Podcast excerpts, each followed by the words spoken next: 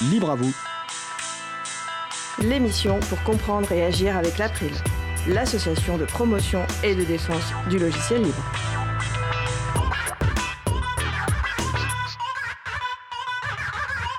Bonjour à toutes, bonjour à tous. Vous êtes sur la radio Cause Commune 93.1 en Ile-de-France et partout dans le monde sur le site causecommune.fm. La radio dispose d'un web chat, donc utilisez votre navigateur web et rendez-vous sur le site de la radio causecommune.fm et cliquez sur chat et vous pouvez ainsi nous rejoindre sur le salon web dédié à l'émission. Nous sommes mardi 11 juin 2019, nous diffusons en direct mais vous écoutez peut-être une rediffusion ou un podcast. Soyez les bienvenus pour cette nouvelle édition de Libre à vous, l'émission pour comprendre et agir avec l'April, l'association de promotion et de défense du logiciel libre. Je suis Frédéric Couchet, le délégué général de l'April. Le site web, de l'association april.org, vous y retrouverez une page consacrée à l'émission avec un certain nombre de références que nous allons citer pendant l'émission et évidemment la page sera mise à jour après l'émission. N'hésitez pas également à utiliser le formulaire de contact ou le web chat pour nous faire des retours sur ce qui vous a plu, mais aussi des points d'amélioration. Je vous souhaite une excellente écoute. Alors maintenant, le programme de l'émission. Nous allons commencer par la présentation d'un nouveau documentaire sur le logiciel libre intitulé LOL, Logiciel libre, une histoire sérieuse. D'ici 10-15 minutes, nous aborderons notre sujet principal qui portera sur OpenStreetMap, projet de cartographie qui a pour but de constituer une base de données géographique libre du monde, permettant par exemple de créer des cartes sous licence libre. En fin d'émission, nous aurons la chronique de Pépite Libre de Jean-Christophe Becquet, président de l'April, qui portera sur les films libres de la fondation Blender. À la réalisation de l'émission aujourd'hui, mon collègue Étienne Gonu. Bonjour Étienne. Salut Fred. Alors, on va vous proposer un petit quiz comme euh, depuis quelques émissions. Donc, je voudrais les réponses en fin d'émission ou en cours d'émission. Vous pouvez proposer des réponses soit sur le salon web de la radio, soit via les réseaux sociaux. Alors, première question. Lors de l'émission de la semaine dernière, le 4 juin, notre sujet principal portait sur Framasoft. D'où vient le nom Framasoft? Je poserai aussi des questions aux invités pour voir ce qu'ils s'y connaissent. Deuxième question, en lien avec l'émission d'aujourd'hui.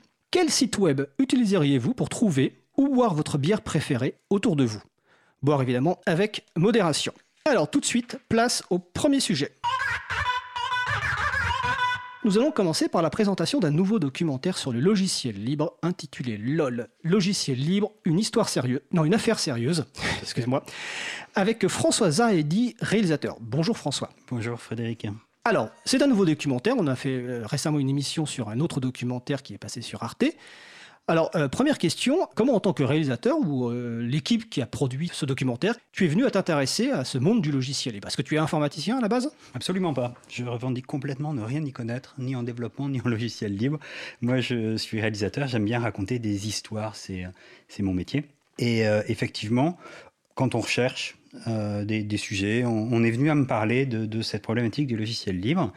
Et euh, c'est euh, mon, acolyte Thierry Bayou et sa femme Léa Deneville sont mes auteurs qui m'ont présenté ce sujet. le logiciel libre en tant qu'objet audiovisuel pour un documentaire. Et alors moi j'étais, comment dire, J'étais plutôt à l'aise avec l'informatique, hein, parce que ça va avec mon métier, les ordinateurs, depuis tout petit. Mais euh, je, connaissais le logiciel libre, hein, je connaissais l'open source, mais c'était un peu des, des, mots. Je connaissais la différence euh, avec les logiciels propriétaires.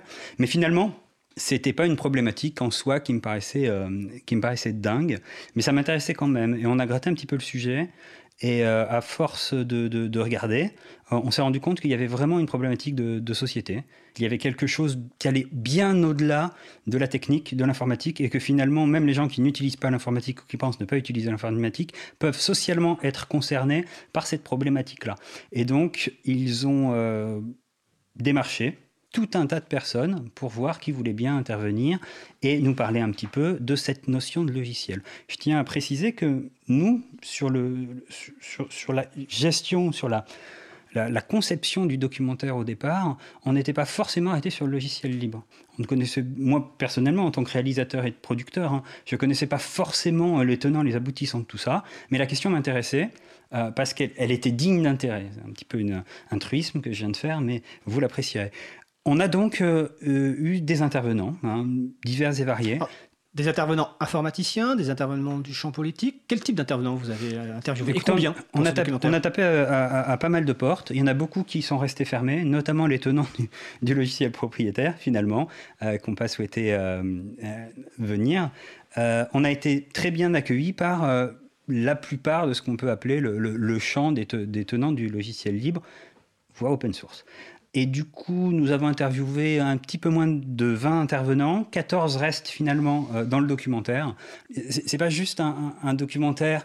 Il y a des parties d'originalité. Moi, je viens de, la, fiction. Euh, j'aime bien raconter des histoires. Et on s'est permis quelques petites originalités. Par exemple, il n'y a pas de voix off sur ce documentaire.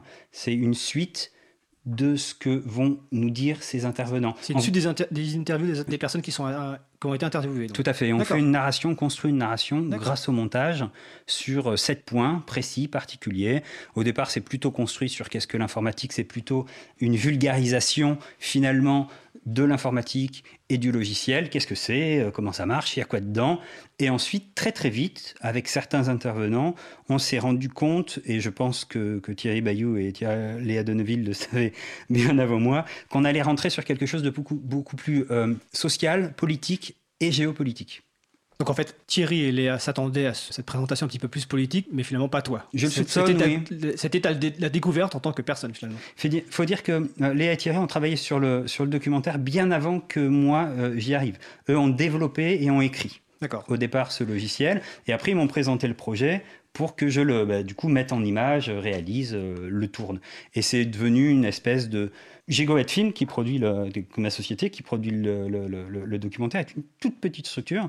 On n'a aucune euh, connaissance avec euh, les, diffuseurs ou c'est vraiment une autoproduction. On est complètement indépendant pour le coup et c'est un objet audiovisuel un petit peu particulier. Hein. Je ne veux pas dire que c'est formidablement original, mais il y a une tournure assez particulière. Donc, dans le fait qu'il n'y a pas de voix off, dans le fait qu'on a utilisé aussi euh, beaucoup de vieux films pour mettre en parallèle euh, les problématiques d'aujourd'hui. Des vieux films de cinéma. Ah, d'accord. Oui.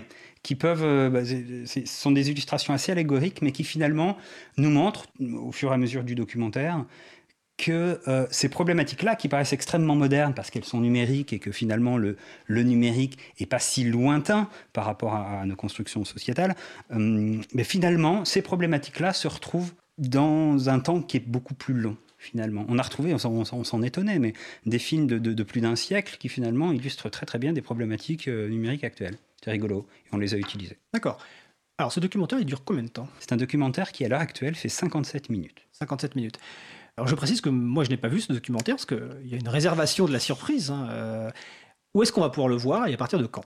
Le documentaire fait son avant-première privée le 20 juin euh, prochain au cinéma CGR. Privé, ça veut dire qu'à l'heure actuelle. Alors CGR, c'est dans le Paris 20e. Exactement, oui, c'est Port des Lilas, pardon. Port des Lilas, voilà. Euh, j'insiste sur le mot privé parce que à l'heure actuelle, on n'a pas encore le visa d'exploitation et l'avant-première nous permet de réserver la première pour, euh, par exemple, un festival euh, de, telle ou telle qualité. Euh, l'avant-première, ça va nous permettre de présenter le film à un certain nombre de personnes. Ça va nous permettre d'avoir un certain nombre de retours. Il n'est pas exclu qu'on puisse faire un certain nombre de modifications. C'est peu probable, mais, mais, pourquoi pas, on est, on est toujours ouvert à ça. Et puis également, c'est une manière de montrer euh, ce travail-là pour éventuellement intéresser un distributeur ou un, diffuseur. D'accord. Alors, si les, personnes qui nous écoutent sont intéressées pour assister à cette avant-première, comment concrètement elles doivent faire? Le mieux, c'est de nous contacter, de m'envoyer un mail à, par exemple, l'adresse première at gigowattfilm.com, g i g o w a t f i l m c'est au singulier première gigawattfilm.com. Vous m'envoyez un petit mot et on peut vous trouver euh, encore une place euh, ou deux sur la liste. Il reste encore un certain nombre de places. Donc, euh, si vous êtes intéressé par le, par, le, par le documentaire, c'est avec plaisir qu'on vous recevra. Alors, on mettra l'adresse courriel sur le site de l'April en référence. Donc, n'hésitez pas à envoyer un courriel donc, à François pour vous inscrire. Alors, le titre une petite explication sur le titre. Donc, euh, LOL, logiciel libre, une affaire sérieuse. LOL, bon, bah, c'est un acronyme que la plupart des gens connaissent qui veut dire bon, le rire, l'amusement. Donc, pourquoi le choix de ce, titre? Ce qui, euh, ce qui nous a intéressé là-dedans, donc c'est par exemple c'est les auteurs hein, qui sont venus avec ça. Ça, c'est quelque chose qui, a été dès le début. Donc, ce documentaire, on le travaille depuis trois ans et demi. Euh, voire même un petit peu plus. Le premier tour de manivelle, on l'a fait en janvier 2016, rendez-vous compte, euh, ça fait trois ans et demi. C'est quelque chose qui est resté. Euh, ce titre. Et donc LOL, effectivement, c'est l'émoticône, hein, le, le, smiley qui rigole. Et pour moi, c'était, enfin pour nous, c'était le, ça symbolisait l'utilisation que la plupart des gens ont du numérique, quelque chose d'assez simple, d'assez, d'assez facile. Un téléphone, un smartphone, un Facebook, j'envoie une photo, donc des, utilisations finalement assez légères. Et on s'est rendu compte, et on veut dire d'ailleurs dans ce documentaire, que nos utilisations informatiques sont finalement très très sérieuses parce qu'elles impactent euh, nos vies personnelles dans des manières avec lesquelles même moi j'ai été surpris, qu'elles impactent également aussi euh, notre société, qu'elles impactent nos ministères, qu'elles impactent notre école, qu'elles impactent notre propre sécurité et la sécurité de nos États. Et mettre ça en parallèle, on trouvait ça intéressant. On trouvait ça intéressant que finalement, nous, euh, la plupart des gens hein, qui connaissent pas le code, qui connaissent pas euh, l'implication et les conséquences de leur utilisation numérique, sont finalement des prolétaires du numérique, et que euh, avec ça, ben, ils ont le lol, quoi. C'est le smiley. On, a une utilisation légère de l'informatique, et elle n'est pas anodine. Elle est plus neutre cette utilisation informatique. Et ça paraissait intéressant, d'autant plus que LOL, voilà, j'allais y venir, LOL, c'est, euh, si vous le décollez, c'est aussi un anacronyme de logiciel libre. Et finalement, l'image animée, euh, c'est un titre qui passe très bien. Vous, vous, vous, me direz ce que vous en pensez euh, dans deux semaines, Frédéric. Bah effectivement, parce que je n'ai pas vu le film, euh, faisant partie des personnes interviewées, donc dans la, peut-être dans ceux qui restent en tout cas. oui, tout je, à fait, je, je confirme. et c'est un plaisir de découvrir ça au cinéma, parce qu'en plus, voilà, le, le, cinéma est un lieu que j'aime beaucoup, donc on verra effectivement graphiquement à quoi ça ressemble. En tout cas, je, je te remercie donc euh, Françoise Haïdi. Je vais rappeler donc que l'avant-première, donc c'est au cinéma CGR, donc qui est situé Porte des Lilas. Paris 20e, que pour s'inscrire, il faut envoyer un courriel donc à François. Vous retrouverez la référence euh, sur le site de l'April, euh, parce que c'est une présentation privée. Nous espérons que tu vas, bah, vous allez trouver un distributeur pour ensuite diffuser ce film. C'est vraiment notre souhait. Hein. C'est, euh, je, je, je, reprends une seconde. Euh, Gigoat Film, c'est une toute petite structure. On a fait ce documentaire de très très loin, c'est pour ça qu'on a mis 4 ans à le faire, parce qu'on voulait le faire bien et que finalement, on n'avait pas d'intérêt à, à, à, le précipiter. Pour nous, le documentaire a, une valeur assez particulière, on en est très fiers. On verra le 20 juin si c'est à toi ou pas. Mais en tout cas, c'est quelque chose qu'on a fait avec nos tripes, qu'on a fait avec notre tête beaucoup. On n'a pas toujours été d'accord. Ça a provoqué beaucoup de débats. Et je pense que ça a enrichi ce, documentaire, ce produit. Et effectivement, si on arrivait à trouver quelqu'un qui serait prêt à le distribuer ou voire même à le diffuser, on, on serait vraiment extrêmement content. Eh bien, appel lancé. On espère que des gens nous écouteront et pourront répondre à cet appel. Donc, merci donc François Zaïdi, réalisateur donc de LOL Logiciel Libre, une histoire sérieuse. Bonne une journée. Affaire sérieuse. Une affaire sérieuse. Enfin, pourquoi je dis une histoire sérieuse En fait, une affaire, c'est même à, à, à l'écrit, une affaire sérieuse, c'est beaucoup plus, beaucoup plus lourd de sens qu'une histoire. On raconte une histoire, mais en fait, c'est une affaire. Je, je, veux vraiment insister sur le, le côté que moi j'ai découvert hein, au, bout de, au bout de quelques mois d'interview sur, sur l'aspect euh, profondément géopolitique de la question du logiciel. Et je ne parle pas du, de la question du logiciel libre, hein, je parle de la question du logiciel. Parce qu'au départ, et, même à l'arrivée, finalement, on s'est efforcé de ne pas prendre parti.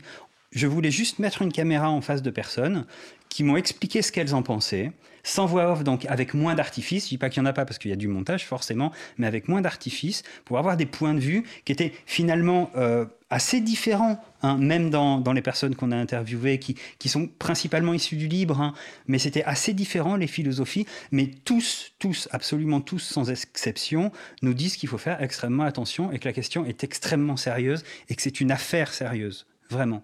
Et je voudrais les remercier. Ces 14 intervenants qui sont restés, dont vous, Frédéric, euh, je voudrais vraiment les remercier parce qu'effectivement, sans eux, sans leur point de vue, on n'avait pas de film. Et écoute, merci François. Bonne journée. Merci beaucoup. Nous allons faire une pause musicale choisie par notre l'un de nos intervenants qui suit. Le titre s'appelle In the Desert et c'est Daniel Bautista. Et on se retrouve juste après. Cause commune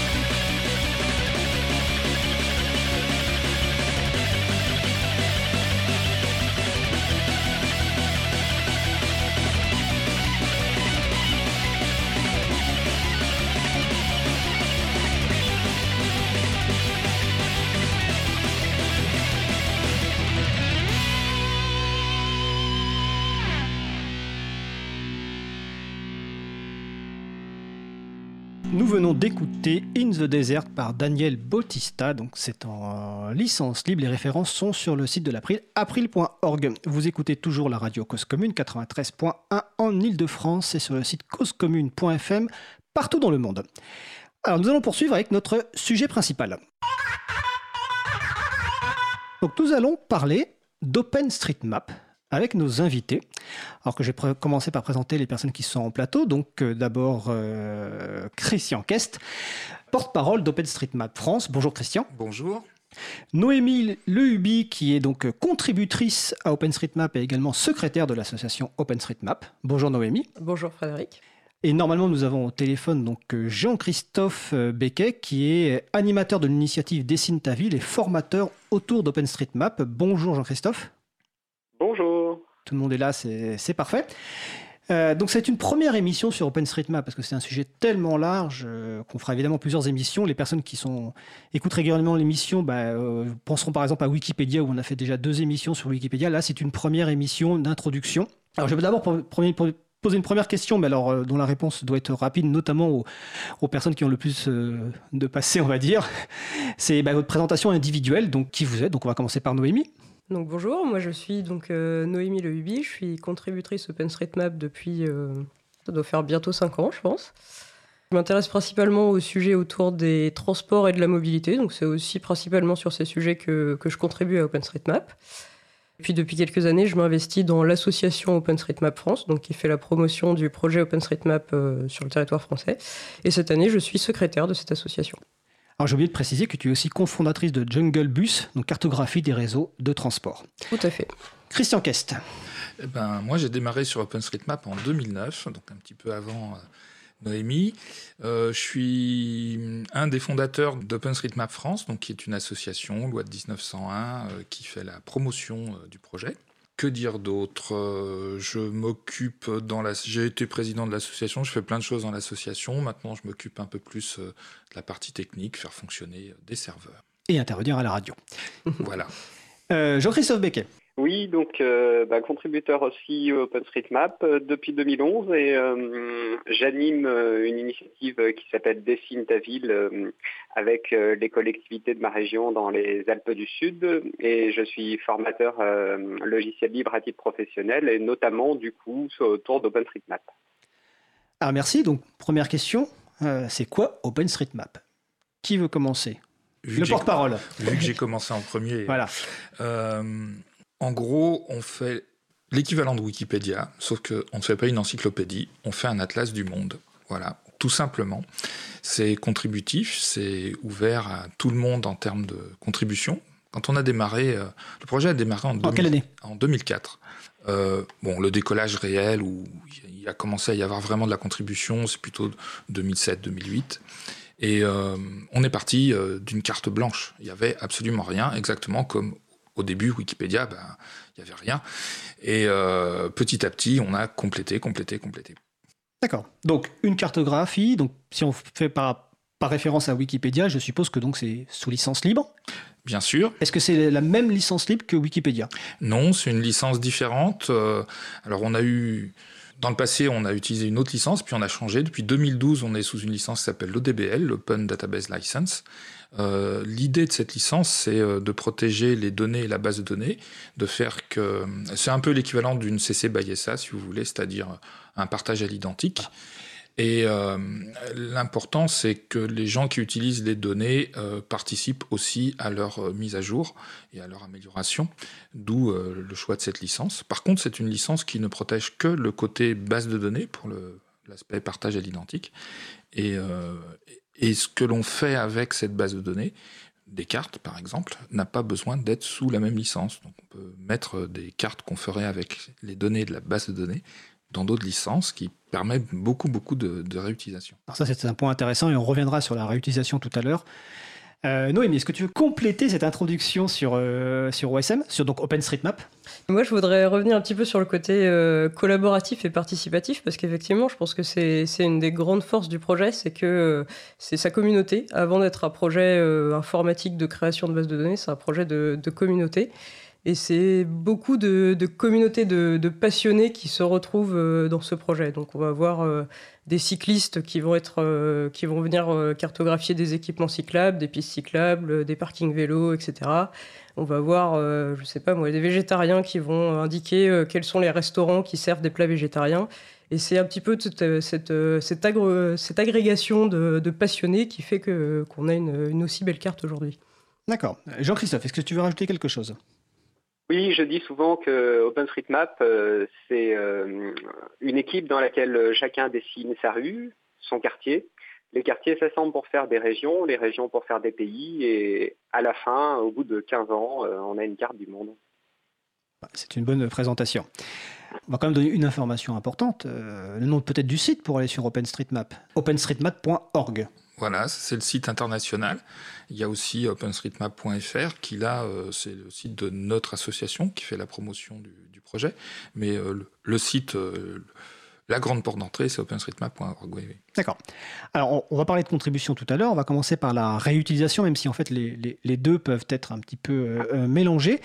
donc j'ai envie de vous demander pour les personnes qui utilisent d'autres outils de cartographie, hein, donc on va pas les citer, mais les gens voient lesquels ils utilisent, quels sont les, euh, intérêts d'utilisation euh, d'OpenStreetMap que vous pourriez voilà, donner euh, à la radio, comme si vous étiez un petit peu en soirée, quelqu'un vous dit tiens j'ai un itinéraire, machin, je vais utiliser telle appli privatrice, et toi tu, et vous leur dites bah non attendez, il y a OpenStreetMap. Alors des exemples d'utilisation. Christian Kest.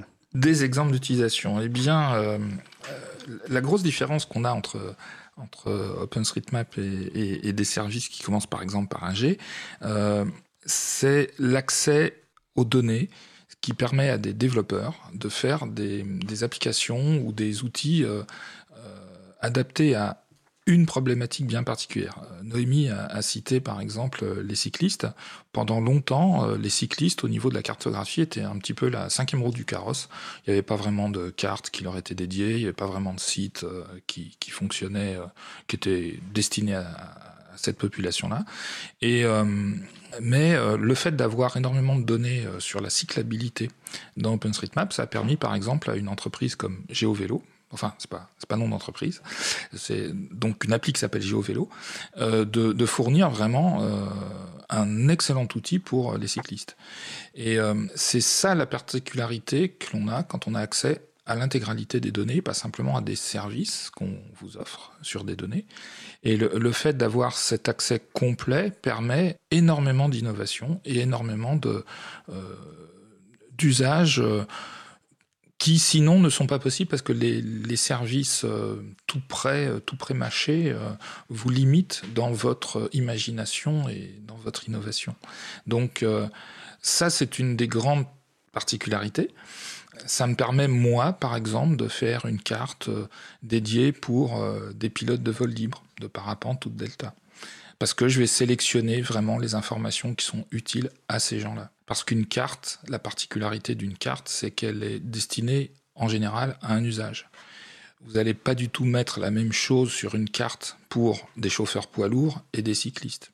Pour un chauffeur poids lourd, il va vouloir voir les grands axes de circulation, là où il peut circuler alors qu'au contraire, un cycliste, pour lui, une autoroute, c'est une barrière infranchissable. Il n'a pas le droit de circuler dessus, et puis il ne peut pas la, couper non plus.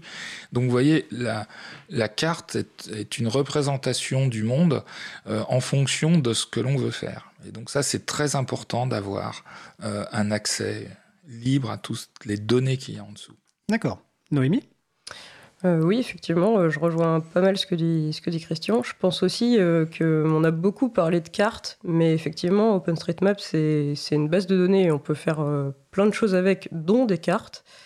moi, sur mathématiques, par exemple, qui est plutôt le transport, on va pouvoir faire d'autres choses que des cartes. On peut aussi faire des plans schématiques, du calcul d'itinéraire, etc. Et tout ça, c'est possible justement parce que parce que l'écosystème euh, est ouvert, parce que, parce que la base de données est sous licence libre et parce que d'autres acteurs peuvent, euh, peuvent du coup l'utiliser, faire grossir cet écosystème, euh, idéalement avec des logiciels libres, mais c'est pas obligé.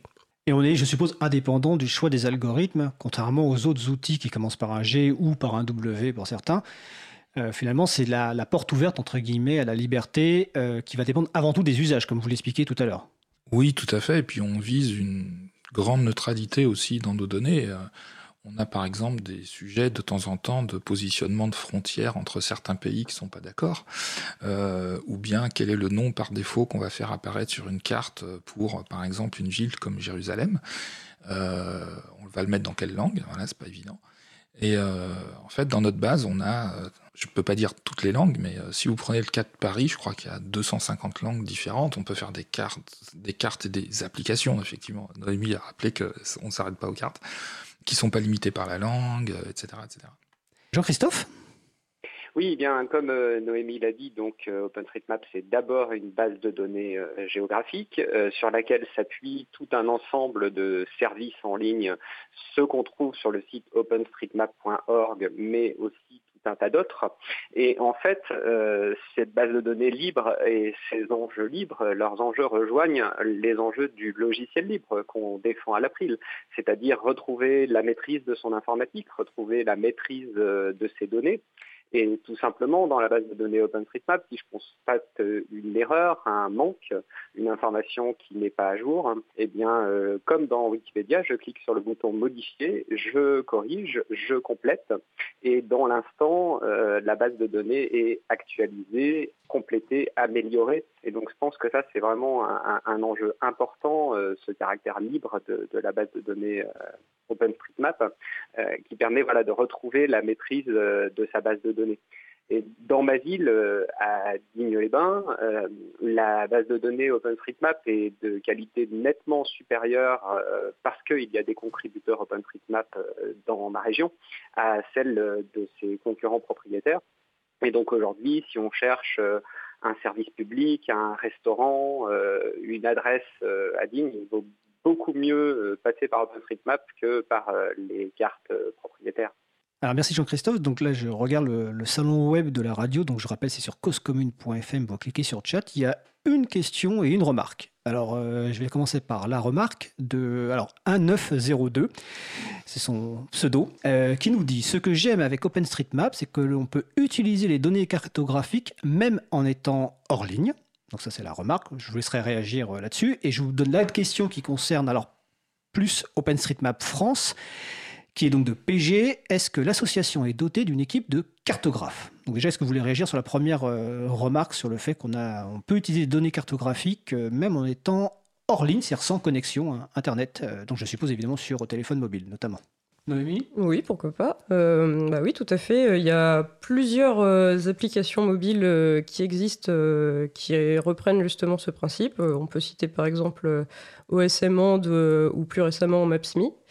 Et effectivement, euh, c'est des applications qui font euh, un peu tout ce qu'on attend d'une application mobile de cartographie. On peut euh, bah, se repérer avec son GPS, on peut regarder ce qu'il y a autour de nous, chercher des lieux, calculer des itinéraires, enregistrer son adresse préférée en favori, etc. Et le tout, effectivement, va fonctionner hors ligne, ce qui va permettre de l'utiliser, par exemple, à l'étranger si on n'a pas de réseau, etc.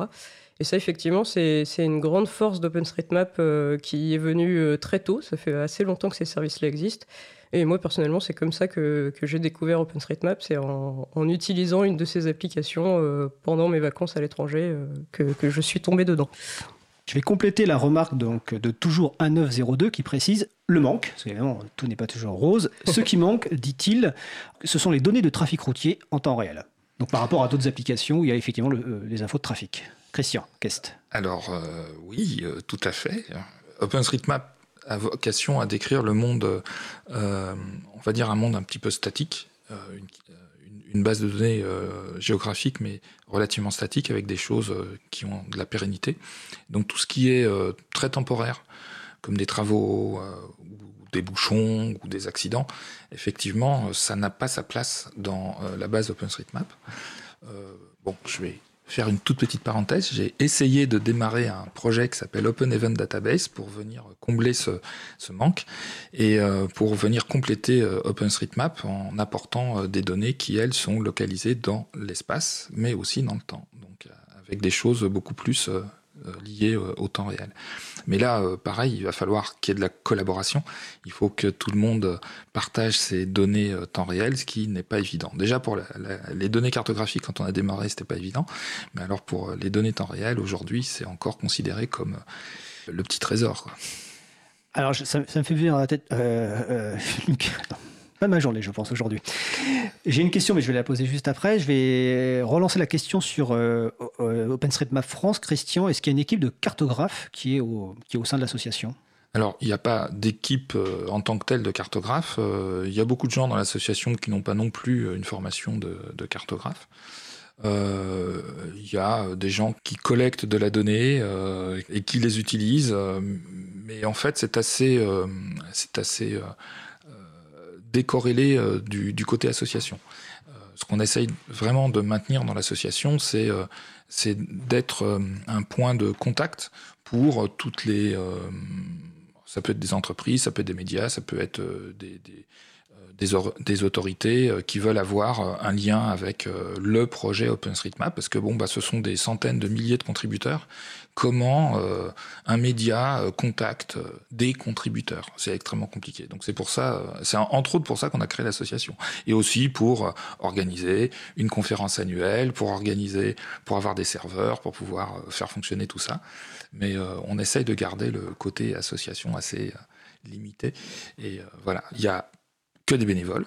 Donc il y a zéro employé, c'est très important de le dire, même au niveau international. Hein. Alors même au niveau de la fondation, enfin, est-ce que c'est une fondation au niveau international? Alors au niveau international, il y a une fondation de droit anglais qui correspond à peu près à l'équivalent d'une association à but non lucratif.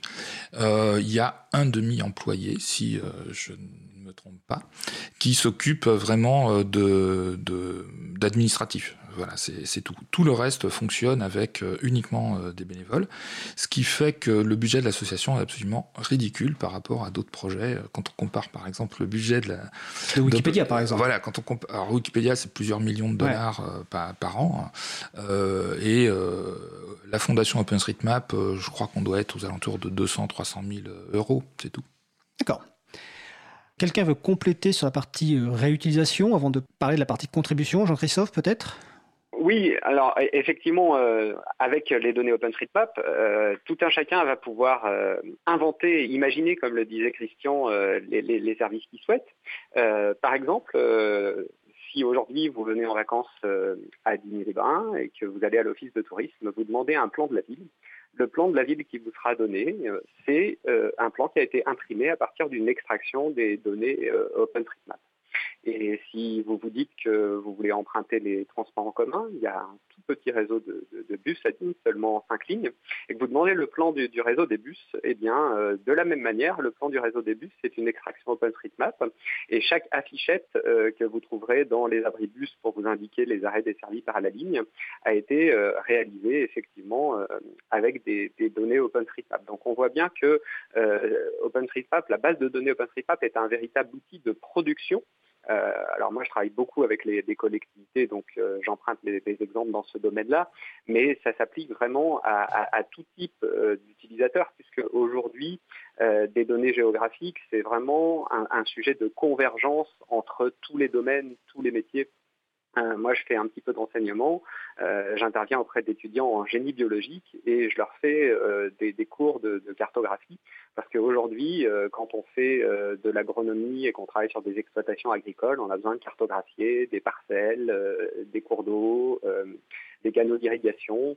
Et donc, on voit bien que c'est un sujet complètement transversal et le fait de disposer d'une base mondiale de données libres, ça va vraiment venir servir à tout le monde. Très bien. Alors, on va passer à la partie contribution, parce que tout à l'heure, dans l'introduction, euh, le mot collaboratif ou participatif ou contributif euh, a été évoqué et plusieurs fois on a parlé de, personnes qui contribuent. Et donc, bah, euh, j'ai envie de me poser, je me dis, je suis sur une carte donc sur OpenStreetMap, donc .org. Tout à l'heure, l'un de vous, l'une de vous, je sais plus, a dit, bah, on peut utiliser le bouton modifier pour ajouter une information, un peu comme sur effectivement sur Wikipédia. La question, c'est, est-ce que c'est compliqué. Est-ce qu'il faut des connaissances techniques? Est-ce que quand on appuie sur ce bouton euh, de modification, il y a un éditeur qui nous permet de, nous aider? Est-ce qu'on peut rentrer n'importe quelle information? Est-ce qu'on peut supprimer les informations?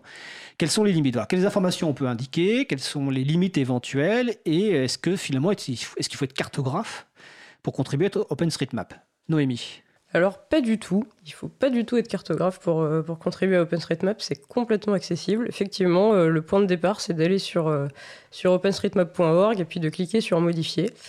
Et là, on a effectivement un, éditeur web qui est disponible directement sur le site qui permet bah, de, faire ses premiers pas très facilement, donc de visualiser un petit peu les données OpenStreetMap, de voir à quoi ça ressemble et de faire ses premières modifications. Et du coup, j'ai envie de dire que le seul prérequis pour, pour commencer à contribuer dans OSM, bah, c'est de connaître son quartier, de connaître sa rue, de connaître un petit peu bah, tout ce qu'il y a autour de soi et, de se lancer. J'irai même encore plus loin puisqu'on a déjà mentionné des applications mobile c'est que aujourd'hui, euh, dans, des applications mobiles telles que Maps.me ou SMAnd qui sont basées sur OpenStreetMap, euh, on a aussi la possibilité de faire des modifications. Donc de la même manière, on va avoir un bouton modifié qui va apparaître et qui va permettre bah, d'ajouter par exemple un commerce ou de modifier les horaires d'ouverture d'un restaurant. Donc euh, contrairement à, à ce qu'on pourrait penser, c'est très accessible et c'est très facile de faire ces premières modifications. Un peu comme sur Wikipédia, donc c'est aussi simple techniquement. Christian Kest Oui, il y a une grosse différence par contre, c'est que euh, aujourd'hui, pour contribuer dans Wikipédia, il faut, faut, être assez expert euh, d'un domaine. Oui, tu as raison. Euh, voilà. Alors qu'on est tous experts de notre quartier. C'est effectivement une bonne, une bonne, bonne remarque sur la différence importante. Ça, ça, fait qu'on peut très facilement contribuer en, en maintenant à jour des informations qu'on peut juste constater. Alors, tu avais, il y avait une autre partie dans ta question, c'est qu'est-ce qui a sa place dans OpenStreetMap et qu'est-ce qu'on peut rajouter et qu'est-ce qui n'a pas sa place? Qu'est-ce qui n'a pas sa place? Ben, Tout à l'heure, j'ai un peu parlé, par exemple, des, des choses euh, qui sont très temporaires des travaux, euh, des choses comme ça. Et puis on a quelques règles assez simples. Par exemple, il faut que ça soit vérifiable sur le terrain. Il faut qu'on puisse aller sur le terrain et le vérifier, ou bien avoir une source qui permet vraiment de le vérifier. Il y a certaines choses qui ne sont pas vérifiables sur le terrain, comme par exemple la limite entre deux communes, elle n'est pas tracée au sol. Donc euh, voilà. Par contre, on a des sources qui permettent de, les vérifier. Et puis euh, autre chose, c'est les sources d'informations qu'on utilise. Il faut qu'elles soient libres. Il ne faut pas qu'on, par exemple, une des règles qu'on a. On n'en a pas beaucoup des règles. On a une des règles qui est quasiment la numéro un, c'est on ne copie pas de cartes. Parce que en général, toutes les autres cartes que l'on peut trouver, sauf les cartes qui sont faites avec des données OpenStreetMap, mais là, bon, ça serait un peu euh, le, le, serpent qui se mord la queue. Toutes les autres cartes, en général, il y a un copyright dessus et on ne peut vraiment pas reprendre des informations qui sont sur ces cartes. Alors c'est une très bonne remarque parce que sur le salon web, alors aujourd'hui vraiment il y a beaucoup de questions. Euh, quelqu'un dont le pseudo est dans les limbes, je crois qu'ils sont très imaginatifs aujourd'hui.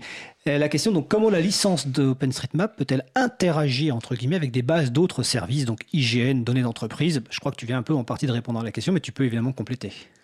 Ben, on va avoir euh, en général, c'est assez difficile d'utiliser les données si elles n'ont pas été mises au préalable sous une licence libre. Donc les données en open data en France euh, sont largement utilisables dans le cadre d'OpenStreetMap, donc ça peut être une bonne source d'informations pour mettre à jour la carte, enfin la base de données. On a d'ailleurs une source très importante qui nous a été euh, ouverte depuis 2009, c'est euh, le cadastre. Les services du cadastre nous ont autorisé à utiliser les plans cadastraux pour améliorer les données OpenStreetMap, ce qui nous a permis de compléter énormément de noms de rues, par exemple, sans forcément aller sur le terrain on ne peut pas être partout euh, et on n'a pas non plus des contributeurs partout. Alors, il y, a, pas mal de questions sur le salon web. On va faire une petite pause musicale et on poursuivra sur, sur la partie contribution. Nous allons écouter le chariot de Malik par Lostana et on se retrouve juste après. Cause commune 93.1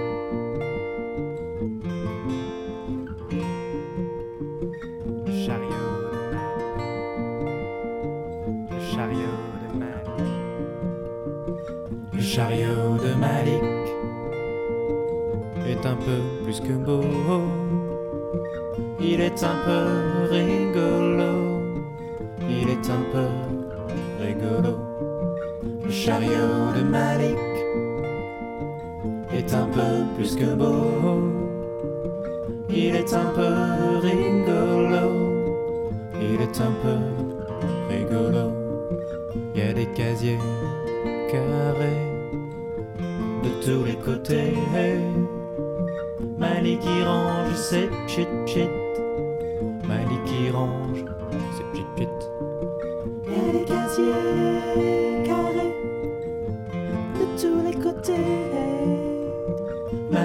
range ses pchit pchit. Malik qui range ses pchit pchit. Et chariot est orné d'un joli crochet pour accrocher son balai, pour accrocher son balai. Et le chariot est orné d'un joli crochet pour accrocher son balai, pour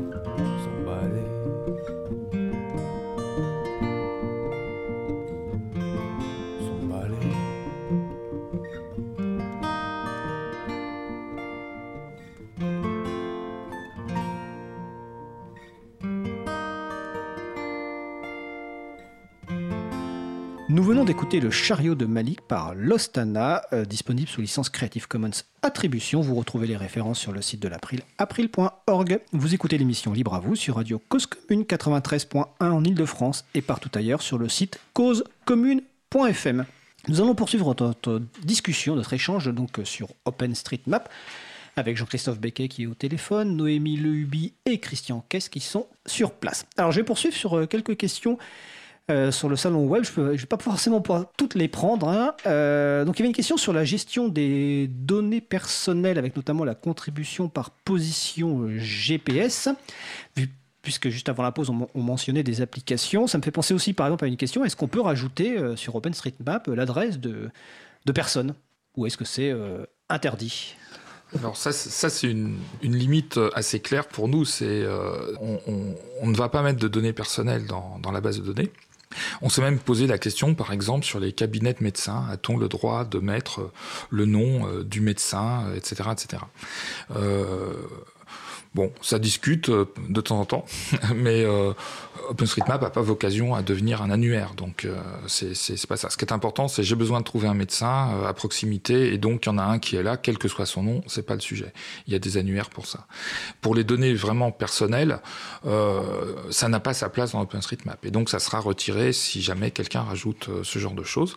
Parfois, ça arrive par méconnaissance, par euh, incompréhension euh, du projet. Euh, on a eu comme ça des modifications parfois qui n'étaient pas franchement souhaitables. Quelqu'un qui met son carnet d'adresse, puis bon, bah, on lui a gentiment fait comprendre que tout le monde du coup y avait accès, que c'était pas possible, donc on a retiré les données. Alors, c'est important, excuse-moi de te couper, parce que par rapport à Wikipédia dans l'émission, on, on avait dit les gens peuvent faire des erreurs parce qu'on peut revenir en arrière. Oui. En fait, c'est la même chose donc dans même OpenStreetMap. Oui, tout à fait. C'est la même chose. On a, on a un système de, on appelle ça nous des reverts, c'est-à-dire on peut revenir euh, en arrière sur une version d'un objet dans la base de données. Alors c'est vraiment beaucoup plus structuré base de données que ne peut l'être euh, Wikipédia. Euh, on va dire qu'on se rapprocherait plus de Wikidata pour ceux qui connaissent Wikidata. Euh, donc chaque objet euh, a tout son historique accessible et on peut revenir en arrière et le supprimer. On peut aussi faire ce qu'on appelle des éditions, des rédactions où là même la version, une version de l'objet n'est plus accessible. Typiquement quand il y a des données personnelles problématiques, on va faire que on dira oui cette version de l'objet elle existe mais tu n'y as pas accès. Voilà, donc ça c'est quelque chose de tout à fait euh, géré, gérable et, et on fait très attention à ce genre de choses. D'accord. Jean-Christophe, euh, tout à l'heure, euh, je crois que c'est Christian qui a parlé des vélos. Noémie, je, je ne sais Noémie. plus, c'est Noémie. Je crois que toi, tu es un grand randonneur. Je parle de Jean-Christophe. hein. Christian, qu'est-ce qu'il fait les yeux? Je parle à Jean-Christophe, qui est un grand randonneur. Donc, euh, ma question, c'est donc par rapport à la, à la contribution. On vient de parler de contribution en, en utilisant le bouton modifier, en rajoutant une information. Une contribution potentielle, j'imagine, c'est utiliser un téléphone euh, ou un objet GPS pour tracer des chemins, notamment de randonnée. Oui, oui, tout à fait. Euh, en zone rurale, euh, le GPS est encore un, un outil de contribution euh, bien utile parce que euh, les sentiers de randonnée euh, ne figurent pas forcément sur le cadastre, par exemple. Donc, on peut effectivement euh, commencer une randonnée, démarrer son téléphone en mode enregistrement de traces GPS. Et ensuite, les outils de contribution à OpenStreetMap permettent d'utiliser donc le fichier qu'on obtient, qui est un fichier au format GPX, contient des, points euh, avec euh, l'heure de passage à ce point et les coordonnées euh, latitude, longitude et l'altitude également du, point pour tracer des chemins sur OpenStreetMap. On peut aussi euh, renseigner des chemins de randonnée sur OpenStreetMap en utilisant des données open data. Euh, mon département, les Alpes de Provence, a libéré l'année dernière euh, sous licence libre un jeu de données qui s'appelle le plan départemental des itinéraires de randonnée pédestre. qui donc contient le tracé de tous les chemins entretenus, maintenus par le conseil départemental pour la pratique de la randonnée, du VTT, de la raquette et du fond, etc. Euh, et donc, euh, ces données euh, peuvent être utilisées pour abonder la base OpenStreetMap, tracer des nouveaux chemins, des nouvelles pistes de randonnée, de VTT. Alors ça me fait penser que je, vais, changer de sujet. Enfin, j'ai posé une question sur un sujet un petit peu différent. Et juste après, on revient avec toi, Jean-Christophe, notamment sur le projet Dessine ta ville et le lien avec les collectivités. Si je, si je me souviens bien, un, usage important d'OpenStreetMap, c'est lors de d'incidents ou même euh, d'accidents graves dans des pays, tremblements de terre ou zones de conflit, où là il y a une vraie réactivité qui n'est pas possible avec les autres euh, outils privateurs. Est-ce que quelqu'un veut parler de ça rapidement? Oui, je peux, Christian? Je peux un peu raconter euh, les, premières mobilisations qu'on a pu avoir euh, dans le cas de crise humanitaire. Euh, la première où il y a vraiment eu de la mobilisation, c'était quand il y a eu le tremblement de terre à Haïti, où les cartes d'Haïti dataient des années 60, étaient sous format papier et il n'y avait absolument rien en, numérique. Et il faut savoir que lorsqu'il y a des, des crises importantes comme ça, il existe une charte de l'espace qui fait que les premières images euh, satellites euh, qui sont prises par, euh, des agences spatiales dans le monde sont partagées. Et ça permet du coup, donc elles sont libérées. Hein, et on peut, euh, euh, on peut réagir très très vite et euh, par exemple tracer ben, l'état des routes tel qu'il est après la catastrophe et pas tel qu'il était avant. Euh, J'étais pas encore très impliqué dans, OpenStreetMap au moment d'Haïti. Par contre, j'ai passé quelques nuits blanches à cartographier une bonne partie de la côte japonaise après le tsunami. On sait que ça a été utilisé par les secours sur place parce qu'ils avaient des informations qui étaient à jour dans leur GPS tous les matins. Donc, euh, ils rechargeaient leur GPS tous les matins pour savoir par où ils pouvaient passer, parce que là, le problème, c'était euh, comment circuler alors que tout le réseau routier euh, de la côte avait été détruit. Il y a eu plein d'autres cas. Il y a eu des cas aux Philippines avec le typhon Haiyan, il y a eu le, tremblement de terre au Népal, et puis alors ça, on a eu quelques échos dans les médias. Euh, mais on, a des missions euh, régulières de ce type-là euh, qui sont déclenchées par une organisation qui s'appelle HOT, Humanitarian OpenStreetMap Team. Donc là, c'est une structure dédiée qui s'est créée après Haïti pour gérer justement l'interaction avec les autres ONG. On est intervenu aussi en Afrique à la demande de Médecins sans frontières pour cartographier des villes où aucune carte n'existait. C'était au tout, tout, tout début euh, des, euh, foyers euh, d'Ebola. Et il y avait une, suspicion. Médecins sans frontières devait intervenir sur place, nous a demandé est-ce que vous pouvez nous aider à cartographier cette ville? Une petite ville, je crois qu'un million d'habitants. Et donc les médecins sont arrivés avec le matériel et les cartes de la ville, alors que la ville n'avait absolument aucune carte. Super. Noémie, est-ce que tu veux compléter là-dessus? Oui, c'est intéressant parce que ça nous permet de revenir un petit peu à ce qu'on disait avant sur, sur les différentes manières de, contribuer, où effectivement on peut voir que bah, il y a le fait d'aller sur le terrain et de, de, cartographier parce qu'on connaît sa rue. Il y a ce qu'a mentionné euh, Jean-Christophe euh, de contribuer avec d'autres données qui peuvent être ouvertes. Et puis il y a aussi euh, le, fait de pouvoir contribuer à partir bah, d'imageries satellites ou aériennes qui sont euh, mises sous une licence compatible. Et du coup, on a quand même une très grande variété de possibilités pour, euh, pour contribuer à OpenStreetMap. C'est aussi ça qui fait la richesse du projet, c'est que, ça se renouvelle énormément et qu'on va pouvoir cartographier de manière euh, très différente selon ses envies et ses motivations. Très bien. Alors, Jean-Christophe, dans ton introduction, tu as parlé du projet Dessine ta ville, si je me souviens bien du terme exact, donc pour impliquer notamment les collectivités. Est-ce que tu peux nous en parler un petit peu? Oui, donc le projet Dessine ta ville, c'est une initiative euh, qui comporte trois étapes qui s'adressent donc effectivement aux, collectivités locales. La première étape, euh, c'est de sensibiliser les, collectivités à OpenStreetMap. Précisément ce qu'on est en train de faire dans cette émission.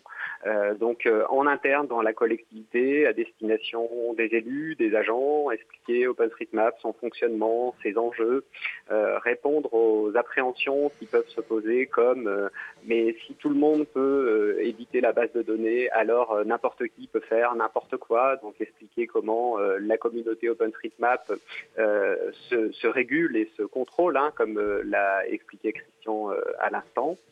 Euh, et puis euh, sensibiliser en externe euh, les habitants, les, les, citoyens de la commune, les écoles, les organismes de formation, les associations, organiser des, des conférences pour expliquer le fonctionnement de PostStreetMap, par exemple, à la médiathèque ou dans une maison de, de quartier. Euh, une fois qu'on a expliqué euh, au plus grand nombre le, le fonctionnement, l'intérêt, les principes euh, d'OpenStreetMap, on va essayer de, de, de mener des, des, actions pour euh, susciter la participation, c'est-à-dire encourager les personnes à contribuer euh, à la base de données OpenStreetMap. Pour ça, la collectivité, la première chose qu'elle peut faire, c'est donner l'exemple. Par exemple, la mairie de Digne-les-Bains, il y a quelques années, a embauché pendant quatre mois l'été une stagiaire euh, dont la mission était de cartographier le réseau des bus de la ville euh, dans OpenStreetMap. Et le fait que euh, la base de données monte en qualité, monte en exhaustivité, ça rend plus facile ensuite la contribution pour aller corriger les petites erreurs, compléter les petites informations qui manquent, et donc ça incite les personnes à contribuer. Une autre manière d'encourager la contribution, c'est de fournir des données en open data, la localisation des écoles, euh, euh, les, services publics, les bâtiments accessibles au public. et puis, une chose qui pratique, un type d'événement qui se pratique beaucoup dans la, communauté OpenStreetMap, c'est d'organiser ce qu'on appelle une cartopartie. Donc une cartopartie, ça consiste à donner rendez-vous à un groupe de gens, en général sur une demi-journée ou une journée, et leur proposer de cartographier un quartier ou euh, une thématique dans un quartier euh, dans OpenTree. Euh, donc ça peut être une cartopartie générique où on dit aux gens de venir et chacun contribue sur la thématique qui l'intéresse ou alors une cartopartie thématique. Euh, par exemple, à Digne, on a organisé une cartopartie sur le thème du vélo, sur le thème de la cyclabilité, où on a cartographié les pistes cyclables, les équipements pour euh, la maintenance des vélos, les garages à vélo, les sources euh, d'eau potable pour remplir sa gourde quand on se déplace à vélo. et une cartopartie sur le thème de la santé, où on a cartographié les cabinets médicaux, les pharmacies, les différents bâtiments du centre hospitalier. Et donc, toutes ces contributions vont faire monter la qualité de la, base de données en exhaustivité, en actualité, et euh, vont rendre à chaque fois encore plus attrayantes les réutilisations. La réutilisation, c'est la troisième étape de la démarche des signes David d'abord sensibiliser, ensuite susciter la participation, enfin réutiliser. Effectivement, une fois qu'on a une base de données qui a atteint un certain niveau de qualité, on peut, comme je l'expliquais tout à l'heure, utiliser cette base de données euh, pour euh, fabriquer des plans, des plans de ville pour le tourisme, pour euh, les réseaux de transport en commun. On peut utiliser cette base de données en fond de carte sur son site web pour localiser les équipements publics, pour localiser les écoles. Euh, et euh, d'un point de vue un petit peu plus technique, on peut intégrer euh, la base de données OpenStreetMap dans son SIG. Donc SIG, c'est l'acronyme de Système d'information géographique. C'est un type de service qui se répand de plus en plus dans les collectivités qui euh, utilisent des outils permettant de cartographier, de géolocaliser euh, tous les tous les points euh, du, du, territoire. Et aujourd'hui, une des problématiques des SIG, c'est d'être alimenté en données. Alors la base de données, bah, euh, OpenStreetMap, pour ça, c'est un trésor parce qu'elle est libre, donc on peut euh, l'utiliser euh, sans contrainte. Et en plus, si on a mené des actions pour encourager la participation, on va avoir une base de données de très grande qualité en, termes de complétude, en termes de, fraîcheur, et donc très intéressante, très utile pour le SIG de la collectivité. Alors, merci Jean-Christophe. Euh, tu as parlé de réseau de transport. Ça me fait penser que dans l'introduction de Noémie, euh, j'ai cité Jungle Bus. Alors, c'est quoi Jungle Bus? Alors, Jungle Bus, ça part euh, d'un constat très simple, un peu triste. C'est que la plupart des villes dans le monde n'ont pas de plan de transport et n'ont pas, de manière générale, d'informations voyageurs sur, sur les transports qui y circulent. Et un deuxième constat, c'est qu'avec OpenStreetMap, on peut remédier à ça. Donc effectivement, dans OpenStreetMap, on peut cartographier des arrêts de bus, des gares, des lignes de bus, des trajets de bus, etc. Et comme la base de données euh, est libre et réutilisable, ben on peut également, une fois qu'on a cartographié tout ça, euh, s'en servir pour, euh, ben pour faire des plans de transport, des plans géographiques, des plans schématiques, des plans qu'on peut afficher sur les bus, pour faire des applications de calcul d'itinéraire, etc., etc. Et donc, donc voilà, du coup, l'idée de Jungle Bus, c'était ça, c'était de se dire allons euh, cartographier les réseaux de, transport euh, pour lesquels euh, les gens ne savent pas comment les utiliser, où passent les bus, etc. Et, donc voilà, ça fait quelques années qu'on fait ça. On a eu notamment un gros projet à Accra, donc la capitale du Ghana, pour, pour cartographier l'intégralité du, du, réseau de, de, transport de bus informels, donc qui fait environ 300 lignes. Et puis on a pu ainsi déployer les premières applications mobiles d'information voyageurs dans la ville. Et voilà, du coup, on a, on a plusieurs, plusieurs actions autour de ça, que ce soit euh, créer les outils pour permettre aux contributeurs de, bah, de, de, se saisir du sujet et de, de cartographier euh, les données d'OpenStreetMap, créer aussi les outils pour réutiliser les données et en faire des choses utiles pour, euh, pour les voyageurs, et euh, accompagner, euh, accompagner les collectivités locales qui en ont besoin, qui ont besoin de, comprendre un petit peu comment ça marche OpenStreetMap, accompagner les contributeurs aussi qui veulent faire ça bénévolement ou pas, etc. etc. Donc il y a, y a, énormément de, de, travail sur ce sujet-là parce qu'effectivement, OpenStreetMap est une solution pertinente, mais qui n'est pas forcément encore très connue des personnes euh, à qui elle pourrait bénéficier. Donc, euh, voilà, c'est un, beau projet euh, dans lequel je m'investis depuis quelques années. Alors c'est Jungle Bus. Alors ça me fait penser que tout à l'heure, j'ai fait un petit quiz, j'ai posé deux questions. Je vais répondre à la deuxième question. Donc la question c'était quel site web utiliseriez-vous pour trouver ou boire votre bière préférée autour de chez vous? Boire, je répète, avec modération, hein, évidemment. Et eh bien le site c'est Open Map, tout simplement. Donc vous cherchez sur un moteur de recherche et sinon c'est openbeermap.github.io. Et c'est un projet qui a été lancé euh, bah, par Noémie il y a euh, quelques années, combien de temps? Euh, C'était en 2014, il me semble. Oui, tout à fait. Donc c'était un petit projet que j'avais lancé à mes débuts dans OpenStreetMap. Je, venais vraiment de commencer à ce moment-là. Et puis, et puis en sortant d'un bar un soir, un bar qui était pas génial, où j'avais bu une bière génial. Je me suis dit que quand même, ça serait vraiment pratique de pouvoir euh, choisir son bar en fonction de, des bières euh, qu'on y sert. Donc voilà, si on est amateur de bière, c'est sûrement quelque chose bah, qui, va vous parler, de se dire qu'on a envie de boire une bonne bière artisanale ou une, bonne, bière belge, par exemple, plutôt que la bière euh, la bière classique, quoi. Voilà, la bière classique. on va pas le citer, on va juste dire classique. donc voilà. Euh, et, donc voilà, du coup, je me suis dit que bah, OpenStreetMap, ça pouvait être une solution pour ça. Donc j'ai commencé à, regarder un petit peu ce qu'il y avait dans la base de données. Et puis j'ai créé un petit site qui permet de visualiser effectivement euh, les bars autour de soi et, et les bières pression qui sont servies dans ces bars, puisque c'est une information qu'on peut mettre dans OpenStreetMap.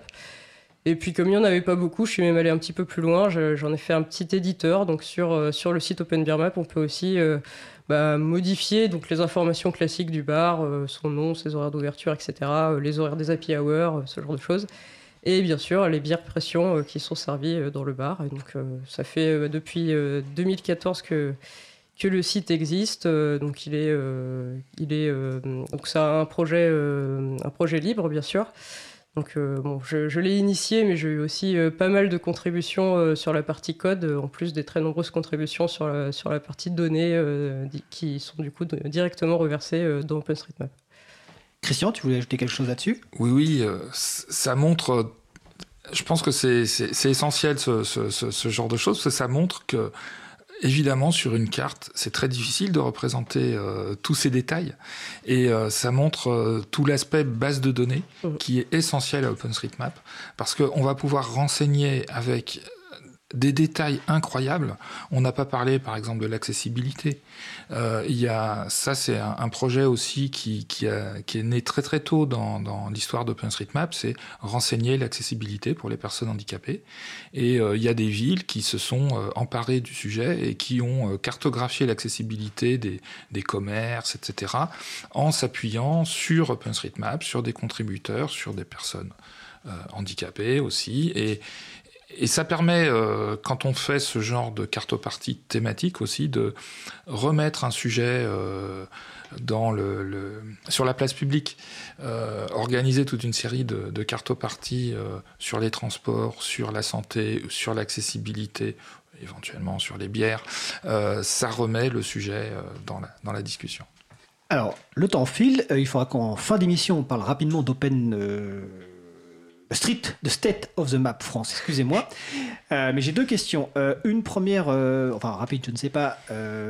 Est-ce que les changements récents de, de, facturation ou de tarification de Google Maps, vous avez vu un effet positif sur le fait que de plus en plus de sites allaient utiliser un fond de carte euh, OpenStreetMap à la place euh, de Google Maps Première question. Puis la deuxième question qui est un peu plus générale, là, c'est, pour finir là-dessus, ça sera plutôt, bah voilà, vous avez parlé des cartographies. Euh, une personne qui souhaite s'y mettre et qui ne veut pas s'y mettre seule, comment elle peut s'y mettre? Est-ce que c'est OpenStreetMap France la principale source de référence? Est-ce qu'il y a des événements? Voilà, comment elle s'y met? Alors, je peux répondre sur la première, question. On a constaté, euh, oui, un, intérêt évident pour OpenStreetMap. beaucoup de gens qui s'appuyaient sur des solutions gratuites ont cherché évidemment des solutions gratuites de remplacement.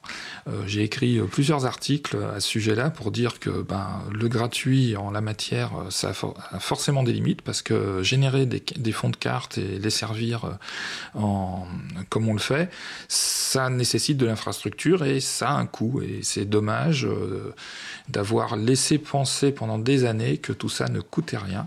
C'est une forme de dumping euh, qui pose quand même de sérieux problèmes. Nous, on a constaté sur les serveurs d'OpenStreetMap France euh, une augmentation d'à peu près 110% du trafic sur nos serveurs de fond de carte.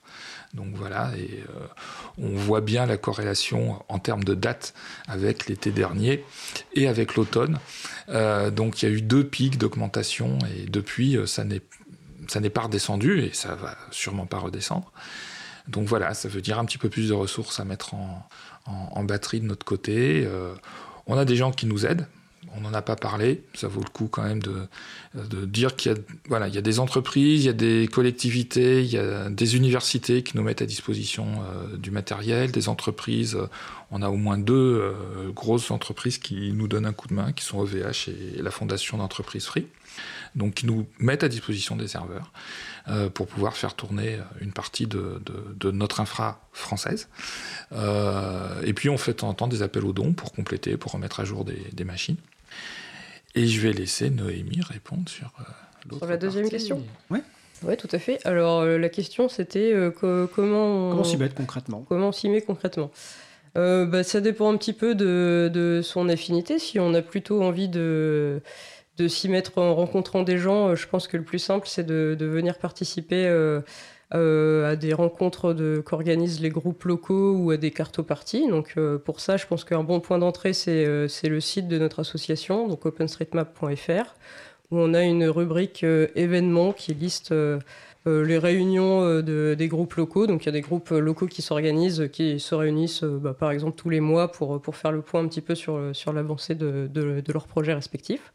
Euh, et puis des, des qui s'organisent, donc qui peuvent être, euh, comme l'a dit Jean-Christophe, ou bien des cartographies, des cartoparties euh, thématiques, ou bien des cartoparties généralistes, mais limitées à un territoire, par exemple. Donc ça, c'est un bon moyen de, bah, de, se lancer en rencontrant d'autres contributeurs qui vont pouvoir bah, vous tenir la main, vous expliquer un petit peu comment ça marche et vous accompagner pour faire vos premiers pas. Et puis, euh, si vous êtes plus aventureux, euh, je pense qu'il euh, faut commencer par, par aller sur, sur le site openstreetmap.org, cliquer sur modifier, puis regarder un peu comment ça marche. on a un wiki qui est une, notre, notre bible, notre grosse source d'informations qui explique un petit peu comment fonctionne le projet, comment fonctionne la base de données et qui est, bah, qui est vraiment la référence. Et voilà, commencer à cliquer un peu partout et, voir, voir ce qu'on arrive à faire. C'est pas très difficile. Le plus difficile, c'est de se lancer. Il y, a, autre chose qui est organisée, qui sont des mapatons où euh, là c'est plus orienté euh, euh, humanitaire, mais ça se passe en général en, soirée et ça permet de découvrir comment ben, compléter la carte dans un endroit souvent très très lointain à l'aide d'images satellites. Donc on va cartographier les bâtiments par exemple et rien que le fait de compter les bâtiments permet de savoir quelle est la, la population approximative dans une zone, qui va permettre par exemple de savoir où positionner un dispensaire et ce genre de choses. D'accord. Euh, Jean-Christophe, en deux mots, parce que le temps file, un, petit mot peut-être sur la formation et plus précisément, peut-être, euh, est-ce que tu peux nous dire euh, deux mots sur de nouveaux programmes dans les lycées, notamment à partir de la, de la seconde, parce qu'il y a OpenStreetMap qui est dans les nouveaux programmes alors effectivement, à partir de la rentrée qui vient, dans le nouveau référentiel de compétences attendues dans les programmes de seconde, euh, il y a la compétence euh, savoir contribuer à OpenStreetMap. Alors c'est une formidable opportunité pour la communauté OpenStreetMap parce que ça veut dire euh, une masse gigantesque de contributeurs potentiels. c'est aussi une difficulté à gérer parce que ça veut dire qu'il va falloir accompagner, former les enseignants qui vont devoir transmettre cette compétence. Euh, donc euh, voilà, je pense que c'est vraiment un enjeu dans les, dans les années qui viennent euh, de mettre en place des, formations d'initiation à OpenStreetMap pour faire monter en compétence les, contributeurs et surtout ceux qui accompagnent les, contributeurs pour avoir des, des, contributions de qualité. Alors merci Jean-Christophe. Donc je vais laisser un dernier mot, mais alors 30 secondes pour expliquer ce qu'est State of the of the Map France et où ça se passe? State of the Map, c'est une conférence annuelle. Euh, alors il y a une conférence internationale qui est organisée et depuis plusieurs années on organise aussi un State of the Map France. Donc euh, c'est la conférence annuelle d'OpenStreetMap France. Et cette année elle se déroule à Montpellier. Euh, du 14 au 16 juin, donc ce week-end. Ce week-end, euh, voilà, on est en train de terminer nos présentations euh, à l'arrache comme d'habitude, et en général, on a plus de 200 personnes, on a 70 conférences, enfin, il y, y a, vraiment beaucoup beaucoup de choses. D'accord. Bah écoute, on encourage toutes les personnes à aller à cette édition ou à la prochaine ou aux cartes-parties locales qui sont organisées. Et pour répondre à la dernière question euh, de PG, donc euh, sur le salon Travaillez-vous avec les scolaires outre public pour les sensibiliser Je pense qu'avec ce programme de seconde et de, lycée, vous allez avoir de plus en plus de demandes, donc vous y répondrez en fonction évidemment des moyens. Et ça a déjà été fait. Déjà été fait. Il y a déjà eu des choses de faites. Il y a eu des choses de faites récemment, par exemple, à côté de Metz. Bah écoutez, super. Donc c'était une, vraiment une première émission. Vous avez compris en l'écoutant qu'on abordait plein de sujets, que chacun des sujets, on pourrait en parler pendant 30 minutes, une heure. Donc je remercie les personnes euh, qui sont intervenues. Donc Jean-Christophe Becquet au téléphone, Noémie Lehubi et Christian Kest euh, sur place. Et je vous souhaite une bonne journée. Bonne journée. Bonne journée. Alors nous allons faire une pause musicale. Nous allons écouter I Need par Jazzar. Et on se retrouve juste après.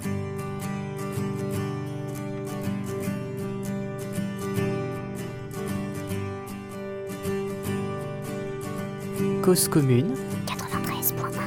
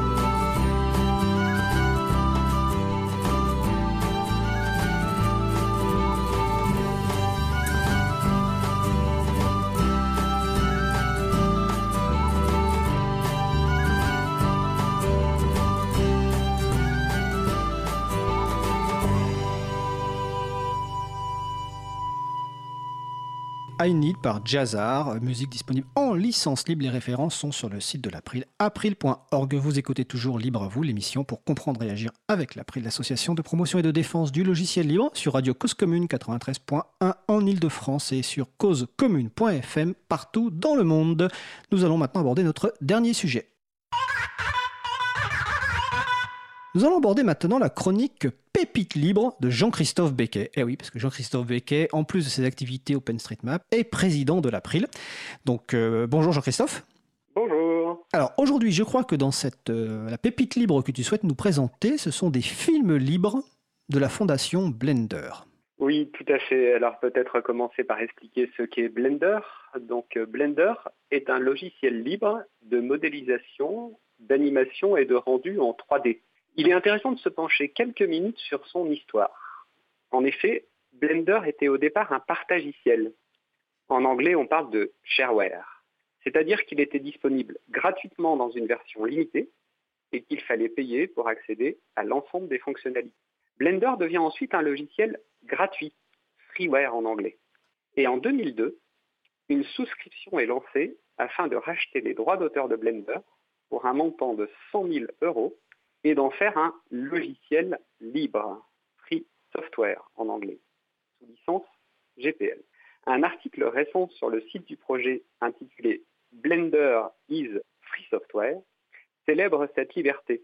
L'article explique Blender est libre pour toujours. Cette liberté, qui rend la licence GPL si puissante, est la raison pour laquelle c'est bien plus que de l'open source. Blender connaît un développement formidable depuis 25 ans.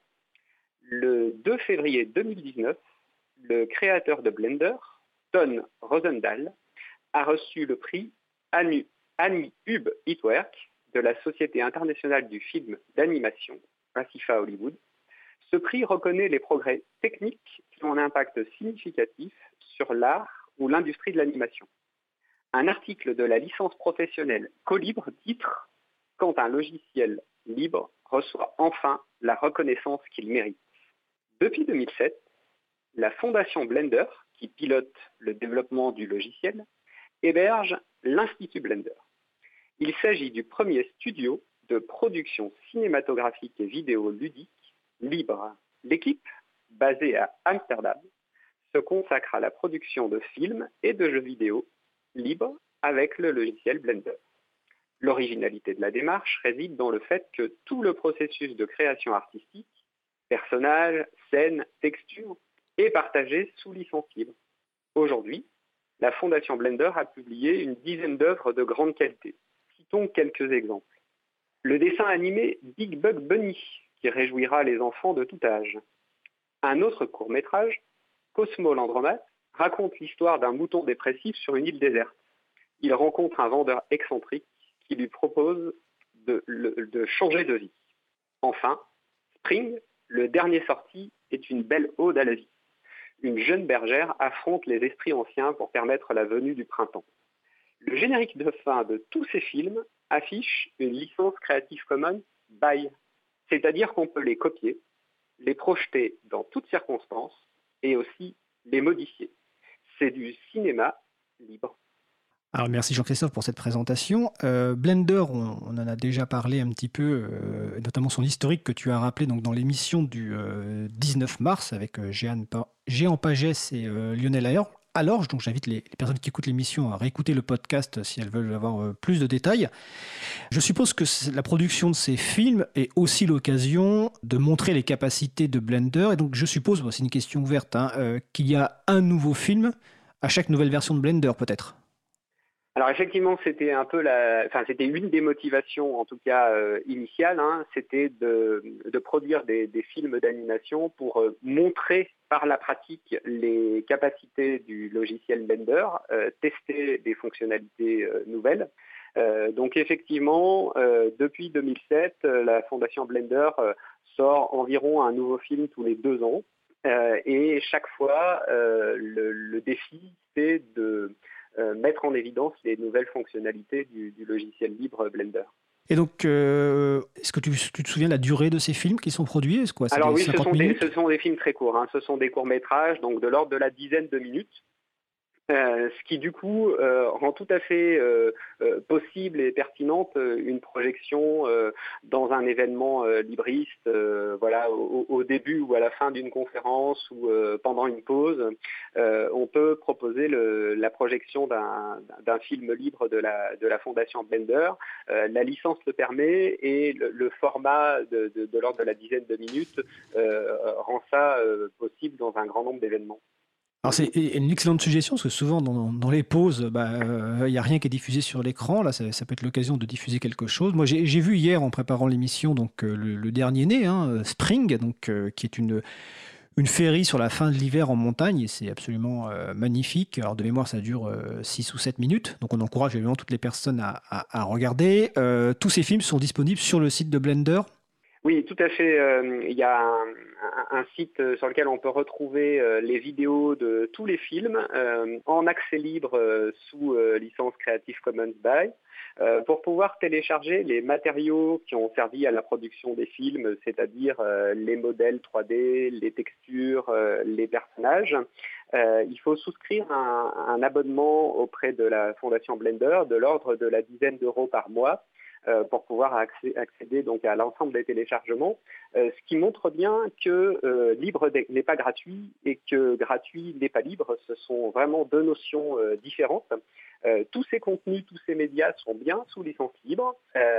il n'en demeure pas moins que la Fondation Blender a fait le choix de rendre payant l'accès, ce qui est tout à fait possible et permis par les licences libres. Et donc voilà, c'est aussi une bonne illustration du, fonctionnement des, licences libres. Les films, eux, sont euh, accessibles librement et gratuitement euh, dans leur version intégrale et en haute résolution euh, sur le site de la Fondation Blender. Bah écoute, merci Jean-Christophe. Je précise que les références, il y a des références sur le site de l'April, hein, dans la page consacrée à l'émission que tu as mise à jour tout à l'heure. Bah écoute, je te remercie pour cette chronique et on se retrouve peut-être en juillet pour la dernière chronique avant la pause. Entendu, ça marche. Passe une bonne journée. Belle fin de journée, merci. Au revoir.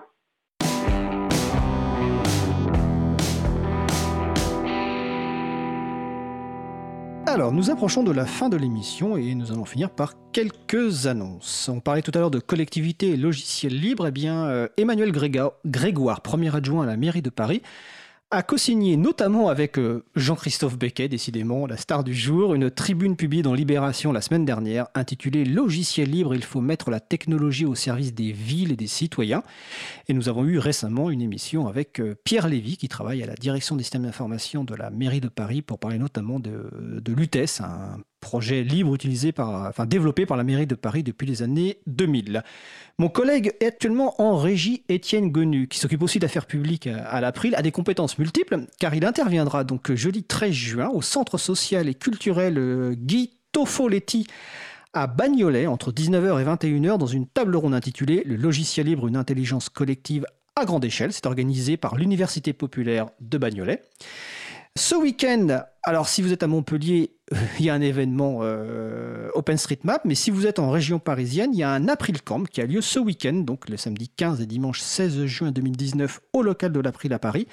Alors c'est quoi un April Camp? Bah, L'idée c'est de se réunir en fait pendant euh, deux jours entre membres de l'association et soutien pour faire avancer des projets, lancer de nouveaux projets ou simplement se rencontrer et discuter. Donc les projets peuvent être de nature euh, technique, ils peuvent être de nature de communication ou très variés. Par exemple le dimanche il y aura un atelier sur la création d'un jeu du GNU inspiré du jeu de loi pour en fait euh, un jeu de sensibilisation autour d'un certain nombre de, thématiques. Donc n'hésitez pas à venir, toute personne est la bienvenue, qu'elle soit membre ou pas de l'April, et quelles que soient vos compétences, vous pouvez passer quelques heures ou simplement ou même les deux jours entièrement. Donc c'est sur les références sont sur le site de l'April.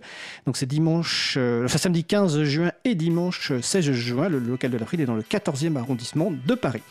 Vous retrouverez tous les autres événements évidemment euh, liés au logiciel libre sur le site agendadulibre.org.